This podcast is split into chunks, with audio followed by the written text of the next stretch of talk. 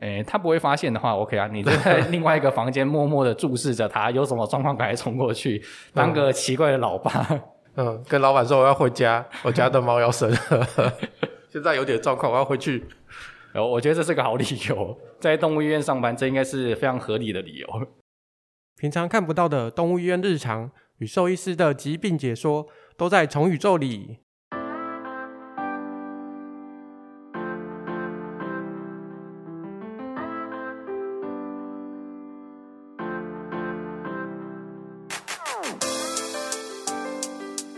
嗨，大家好，我是主持人麦卡，让我们来欢迎我们今天的特别来宾王善群王医师。嗨，王医师。哎，大家好，我是王善群兽医师。王医师，那个紧张吗？紧张吗？哎。之前有去上过广播直播啊，直播再紧张一点点，现在比较好了，现在已经比较好了。哦，所以已经受过训练了。诶、欸，略懂略懂。那我今天可以问一些超过题目上面的问题，也没有关系。诶、欸，当然没有问题，我们再请后置帮我把那些不能上台面的东西修掉就好了。好，那当医师这么久了，会不会有一些就是？有一些特别的习惯，就是像我们像那个职业病，像那个美编啊，会要求就是字体一定要是什么？你怎么可以用这个字体？或者是东西要摆好这样子？嗯、职业病嘛，应该说我会有一个习惯啊，应该大部分医师都会有这个习惯性的动作，嗯，因为要做好交接嘛，所以比如说，嗯、呃，动物的伤口啊，今天长的样子啊，明天变成什么样子啊，都要记录好，然后或者是手术切下来的那些东西要拍下来流程啊，要给自主去看，说那个切下来的东西长什么样，嗯，你又把它拿下来，你不是随随便糊弄我，打开来就关起来了，所以说存了一堆有的没的照片会在手机里面啊，那。像 iPhone 现在都有一个功能，它会那种自动回顾，说你在某个地方诶、做了什么事啊。那像我本身平常的爱好是吃一些好吃的东西啊，嗯，那常常觉得哎、欸、iPhone 会提醒你说要不要来回顾一下你在某某地方吃的美食啊。我点进去看一下，怀念一下那时候吃的什么。一打开来看，哇，全部都是一些化脓的伤口啊，一些烂掉的器官啊。他可能觉得系统判断那个流出来的脓汁可能是某些呃甜点的那个汤汁之类的吧，卡士达酱，对对，蛮像草莓卡士达，呃，还是出现一只截掉的腿，欸、当成是鸡腿，诶、欸，这个也蛮有可能的。关于这个，其实我自己也是会收集一些照片啊，但是我比较因为常常要发文，要贴一些有趣的东西，所以有习惯性就是看到一些搞笑照片，先存起来库存。OK，我知道梗图资料夹这个我也懂，我也懂。没错，没错。好，那我们还是要回来今天的主题。我们今天讲那个猫咪的怀孕的照顾啦。那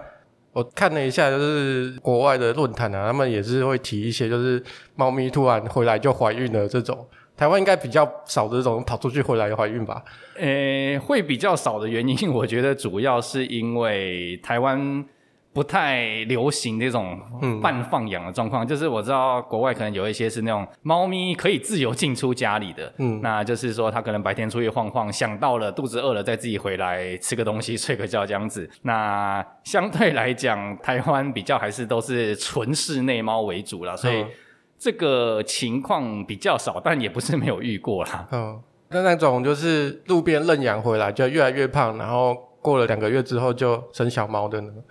这个这个倒是非常常见。除了这一种之外啊，我更常看到的是说，诶，家里啊就那种透天处的那种，嗯，那后门没有关，结果怎么发现突然自己来了一只猫，然后自己就窝下来了，嗯，结果原来是带球来的，就是两个月后呃买一送五，没有，还不是买一，就是直接来了一个送一送五的概念。嗯，他挑好就是自己的家了，对，没有错，很很会选。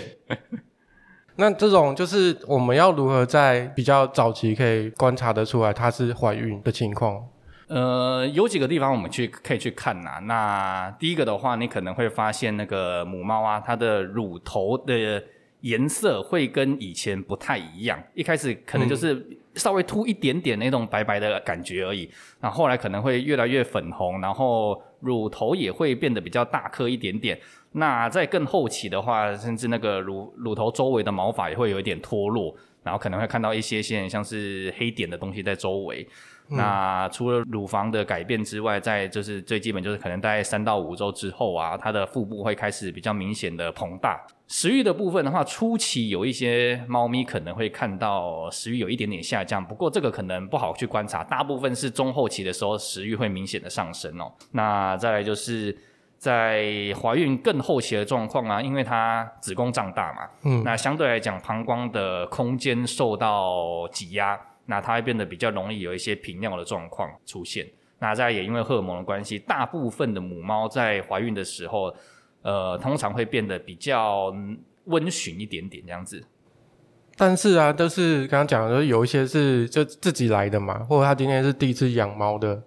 就是认养回来的，它其实对猫也没有很熟，所以事实上啊，我觉得他们应该不太可能会发现，就是早期就是你说那个乳头的状况啊这些，对，所以大部分。来看到的发现怀孕都是说，哎，它最近吃的好像变很多，然后肚子变大，大部分是看到这个状况啊。嗯、其他其实因为很多猫咪不给抱，那其实你也不太会特别去摸到它的乳头的一些些变化，乳房的胀大，所以很多是变胖，然后来看是不是很多人很多人会说他怕他肚子里面长虫了啊，是有长东西啊，只不过是有小猫而已。哦、那所以通常是来医院的时候，基本看到肚子胀大嘛，会可能会先触诊。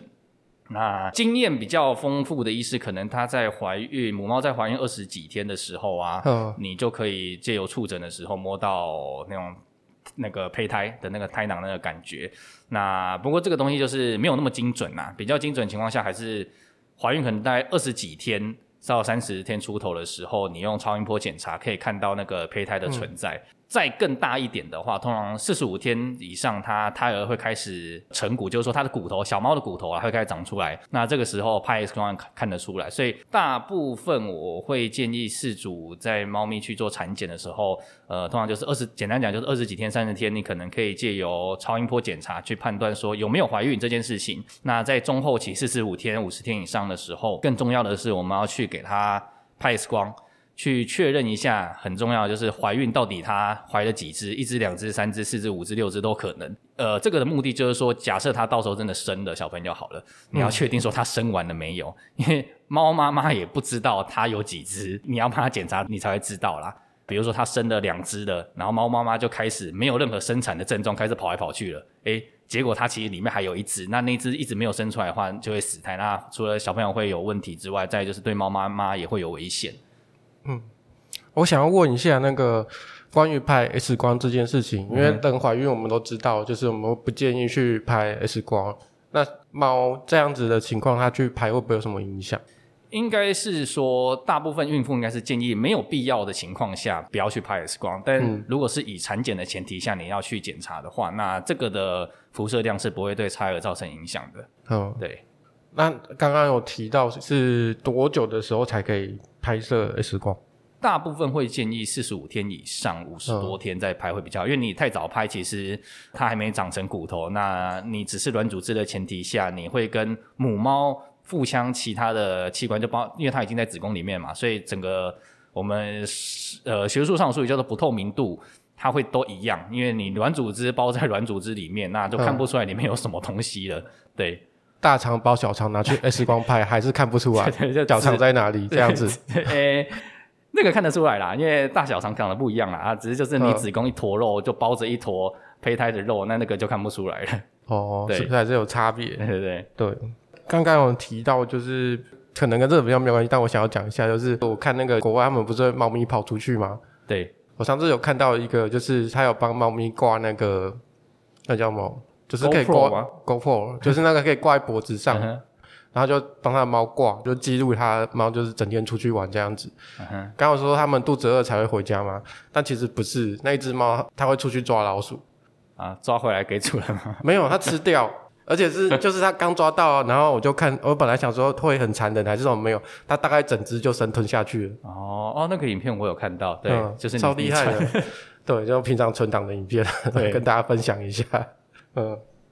好，讲完了，回来。那因为关于就是讲到吃啊，所以就是那猫妈妈，如果我们已经知道她怀孕了，也有都做产检这些，在饮食上我要怎么去？因为人是要坐月子嘛，对不对？有月子餐。那猫妈妈的话，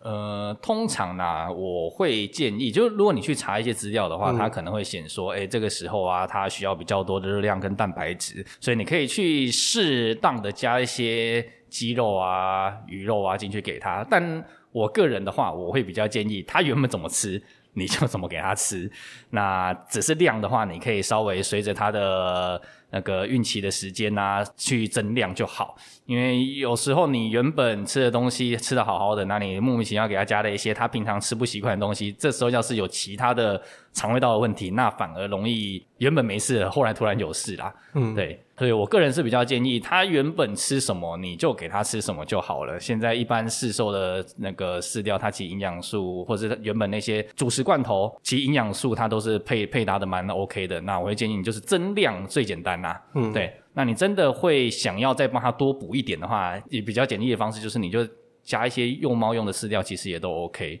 不一定要到自己煮了，因为有时候自己煮很麻烦，那它可能也不赏脸。嗯、对，因为猫咪其实它对。对于一些陌生的食物啊，它会比较不会主动去吃啊，所以有时候反而你精心准备了一些大餐，它一一口都不理你，然后在旁边像剥猫砂一样嫌弃它，你可能会心灵受创。这应该也要也是看猫的个性啊。我们家的猫就是，如果那个罐头吃超过两天，同一种牌子的它就不吃了。啊，这这种就是比较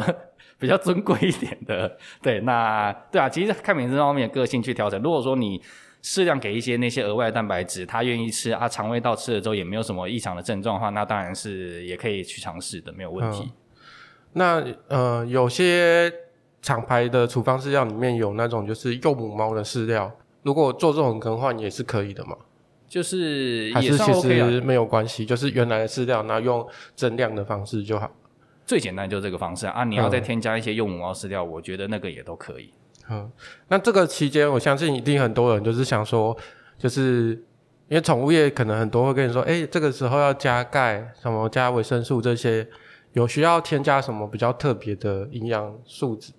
呃，给他吗？钙跟维生素的确是这个时候会需要的东西，不过就像我前面提到的，目前的食物它的营养营养的计算里面都会有把这个包含在里面的。嗯，其实大部分我不会。建议额外再去补充什么特别的钙粉啊之类的。那题外话就不一定是怀孕母猫啊，很多人会有一些习惯是，哎，小那个小朋友得多含喜尊啊，给他加有够多的钙粉。嗯啊，这个其实在大型犬在成长期的时候可以给少量的是没有问题啊，其他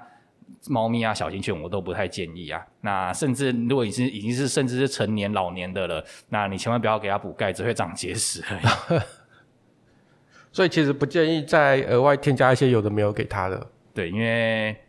呃原本没事的，你加了可能会出事。嗯，那那如果这些不添加给他，因为主人就是会想要加一些有的没有的嘛。像我个人想到的就是，我可能还是会给他像那个猫草啊、木天鸟这些食东西，在怀孕的期间也可以照常的给猫咪使用嘛。这些的话倒是还好啊，只是像我家的猫啦，吃每次吃猫草逢吃必吐，那基本上你就要注意说它会不会有这些状状况。嗯、那反正就是怀孕期间尽量不要让它跟平常的生活习惯有太大的变化是最好的。嗯、那除了吃的方面，我们需要做一个特别的窝给它吗？产房之类的东西。嗯产房的话，应该是说到怀孕后期的时候啊，它可能也会猫咪自己本身啊，会有一些筑巢的动作，比如说它可能会把你家的卫生纸啊，抽取式卫生纸帮你抽光啊，然后夹那个叼到某个地方啊去铺着。然后我会建议的是，你可能在它快要到预产期的时候，你就让它习惯待在某一个环境啊，那个环境的话，尽量是。不会太常有人类这些莫名其妙生物经过的地方啦。那你可以在那个环境里面准备一些干净空的纸箱，给它侧倒着放着啊，里面铺一些毛巾啊，一些干净的小那个小被子啊，它习惯躺的位置啊，就帮它营造一个让它来说很安安心安静，然后不会有人打扰的空间。然后就好，不要说，哎，好，我到了预产期，我现在给它关在一个全新的空间，它从来没有来过，那可能在里面就吓个半死。嗯，所以还是符合它原来的习惯会比较好。对，就是对猫咪来来讲，因为它们就是一个很容易紧张的生物啦。嗯，那能不要有太大的改变，对它来讲就是最好的。嗯，准备好让它自己选，对，这样吗？就是通常能让他自己在家里的习惯的环境去生，就不要带去其他地方啦。王医师，我想问一下，就是关于她怀孕的期间，如果刚好她也需要打预防针的话，我应该要怎么处理？嗯，通常这个时候啦，我会尽量避免饲主在这个时候让怀孕的猫妈妈打疫苗。那通常会有真的要打疫苗这种情况下，是在那种收容所啊，它真的是当下它的传染病大爆发的时候，那不得已的情况下，你可能还是要。给这些动物注射疫苗，不然其他情形下的话，我通常会尽量避免在这个时间去做疫苗的补强哦。所以，要么就是呃，如果说真的是卡在中间的话，那你说实话，这个疫苗。晚一个月、两个月的时间，对猫咪来说的影响不会到这么大。像大部分猫咪，我们现在主要的核心疫苗以三合一疫苗为主嘛。那三合一疫苗就是猫瘟疫苗、卡里西病毒跟那个猫疱疹病毒。这三个疫苗的话，基本上里面最重要的还是那个猫瘟。那因为猫瘟对小朋友的死亡率其实是很高的哦。那但是猫瘟啊，其实有国外有做一些研究啊。虽然我们疫苗都跟饲主说是要每年去做补强，那只是猫瘟的保护力它相对来讲的话，比卡里西病毒跟疱疹病毒来的久。有一些研究甚至两年到三年都还会有一定的保护能力。所以，嗯、呃，打疫苗的时间假如真的到的话，我觉得晚这一点点孕期的时间，让它经过之后再补强，它对猫瘟的保护的效果还是很好的。那疱疹病毒跟卡里西病毒相对来讲，它们的症状比较轻微，不会到说就像这些感冒症状了。所以，呃，假设真的晚了一点点，那家里也不是说真的那种很十几只猫咪，然后每次都在打喷嚏那种严重的状况的话，我是觉得影响不会到这么大。所以结论来说是。大部分情况下，我不会建议在这个时候特别让猫咪去做疫苗补强啦。那收容所那个情况，那不会适用在饲主这边，那就不讨论了。对，嗯，好。那呃，我已经都准备好家里了，然后都弄好了，然后怀孕刚刚是说大概两个月嘛，对不对？对，通常就是两个月上下，最晚会到多晚呢？大部分我们会习惯说，它的孕期的时间是六十三天上下。六十三天。那超过六十五天，甚至六十八天以上，你就要担心说它是不是有难产的问题。它如果都到六十八天都还没有任何的我们讲生产的征兆的话，那就要带去医院给医生确认一下小朋友的那个心跳是不是正常的，还是说甚至是已经死胎了，那就要赶快去帮他做手术开刀这样子。所以我这边。我稍微讲一下我的那个，应该也是观众的疑虑啊，就是假设我不知道他什么时候配种，所以我应该先找医生帮帮我看过，然后做好产检，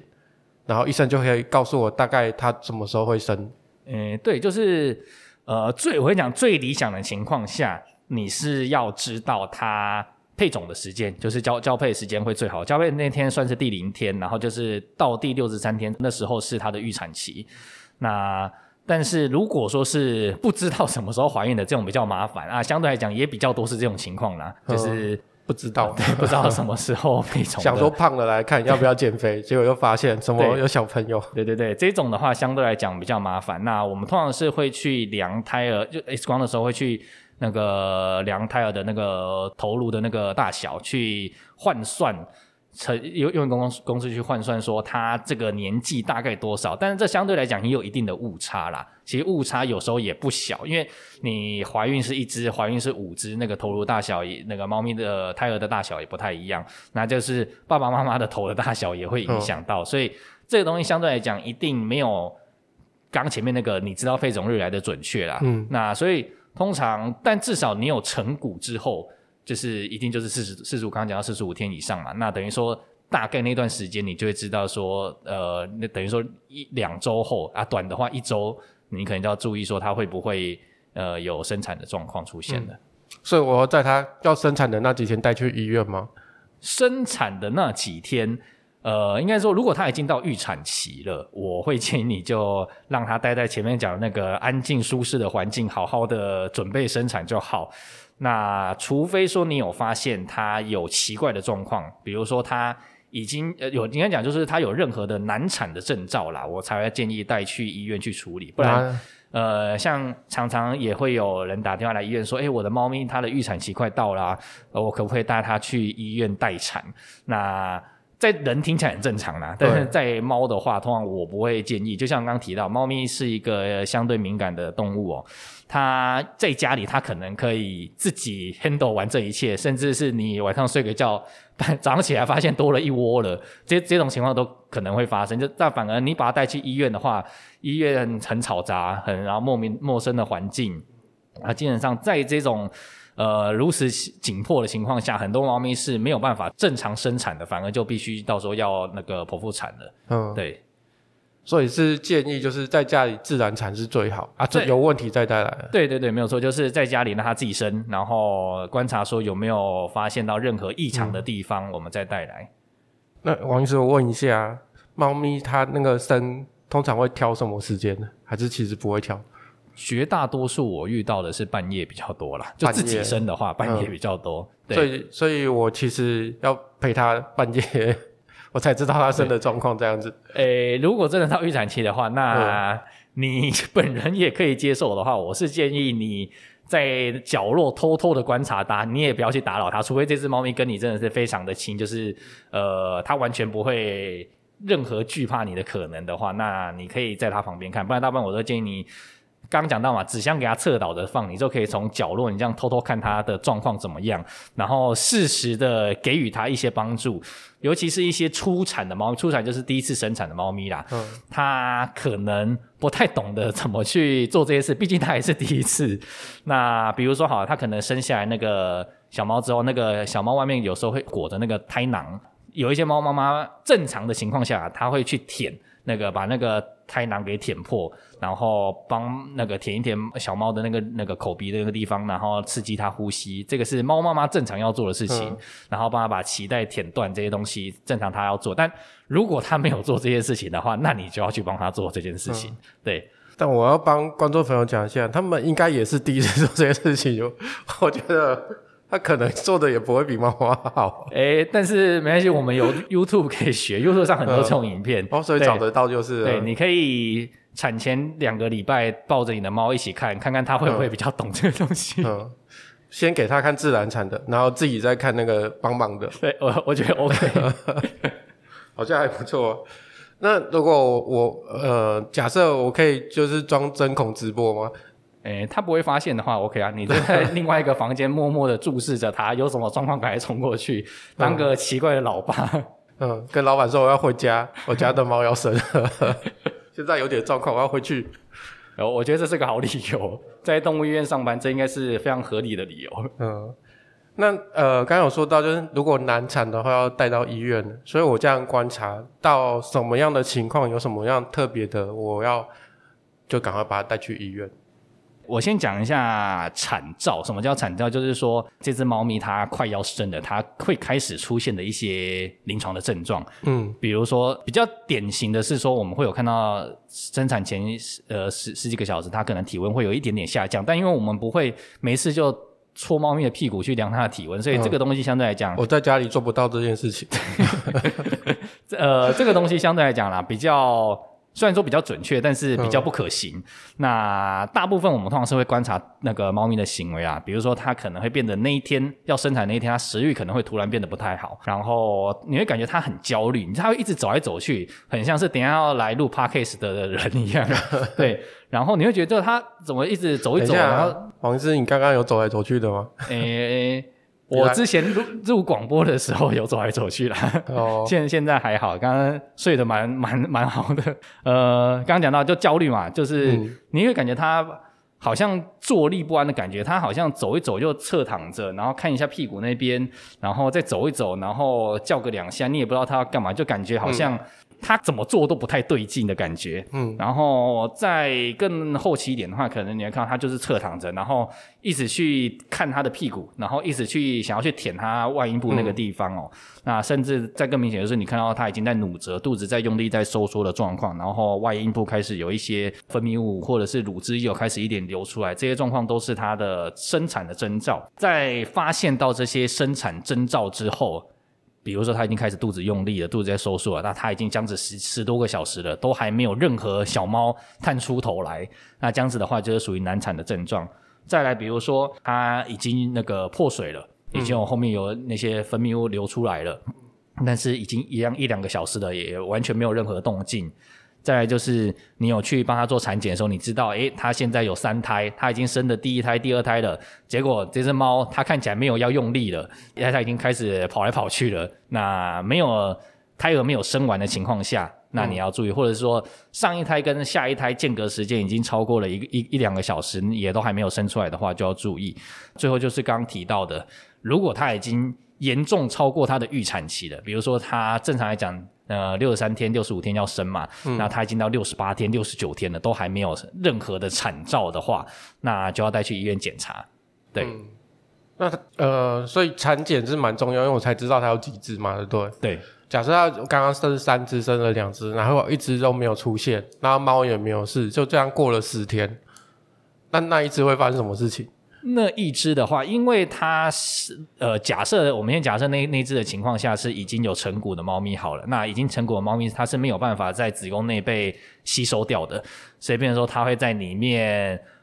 呃，坏掉、烂掉、化脓，嗯、然后就变成我们一般常讲的子宫蓄脓那个状况出现哦。所以那个的话会造成母猫可能会导致感染败血症的问题。所以这种情况下，通常要赶快去医院手术，把子宫卵巢跟那个死胎一起拿掉，这样子。嗯、对，所以通常呢，如果真的你是没有做任何产检，这只猫咪就在家里突然生的，你可能也也也常遇过这样子。那饲主通常会讲来说，哎、我家我家的猫咪生了。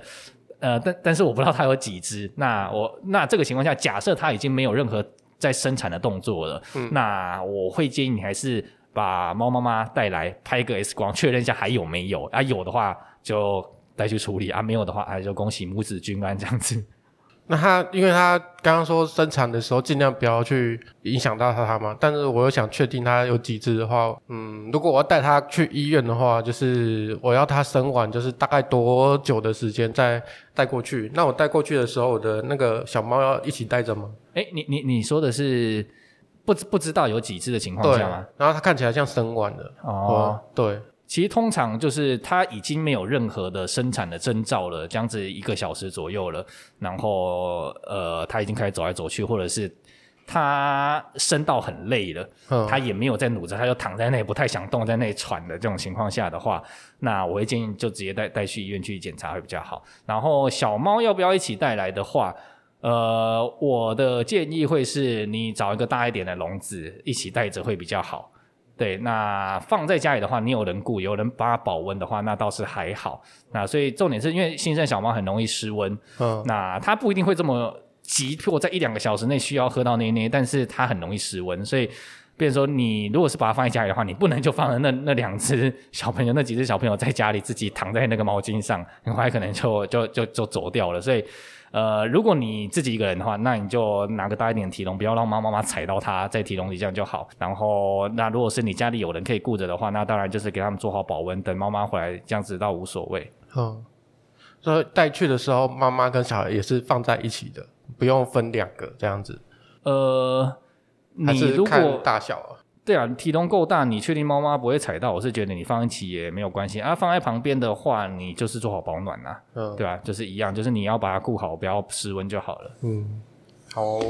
那我们统整一下，就是刚刚所提到那个难产的部分。第一个是那个，如果它生的间隔在两个小时以上。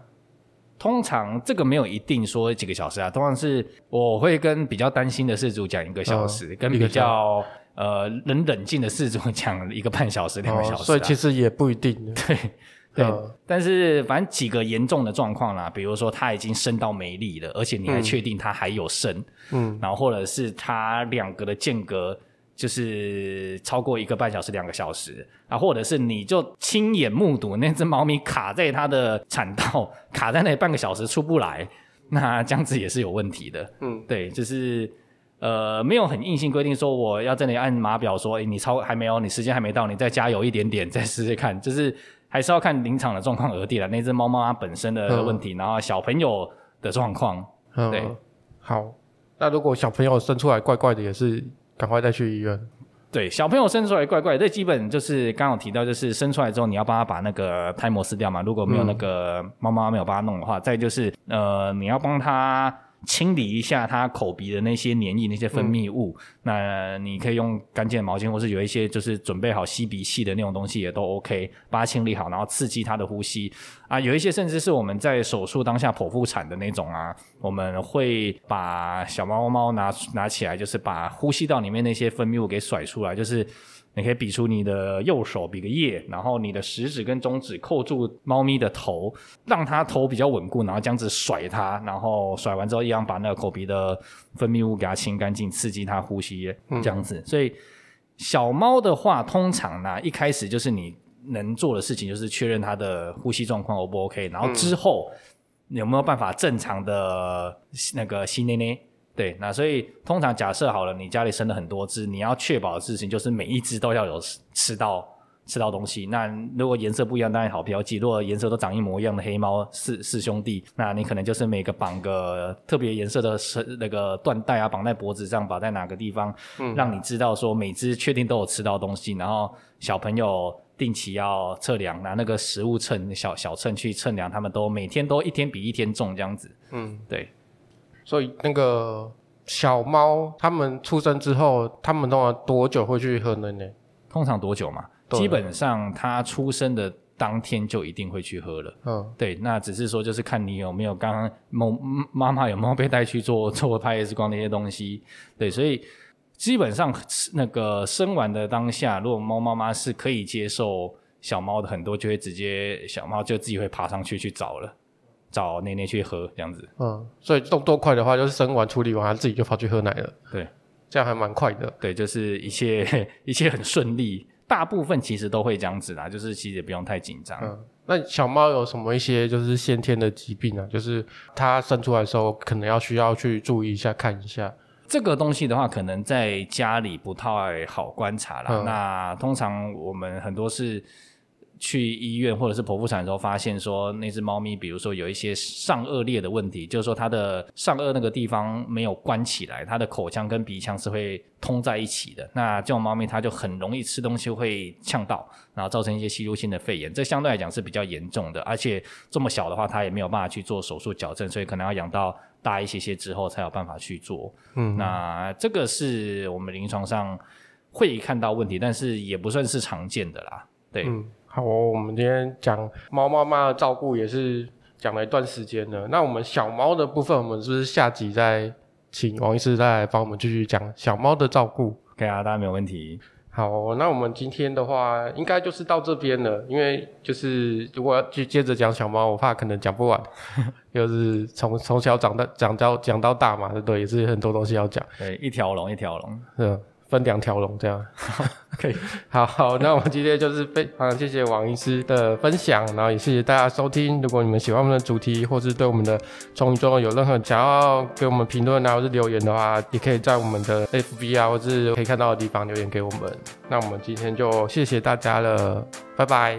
那拜拜。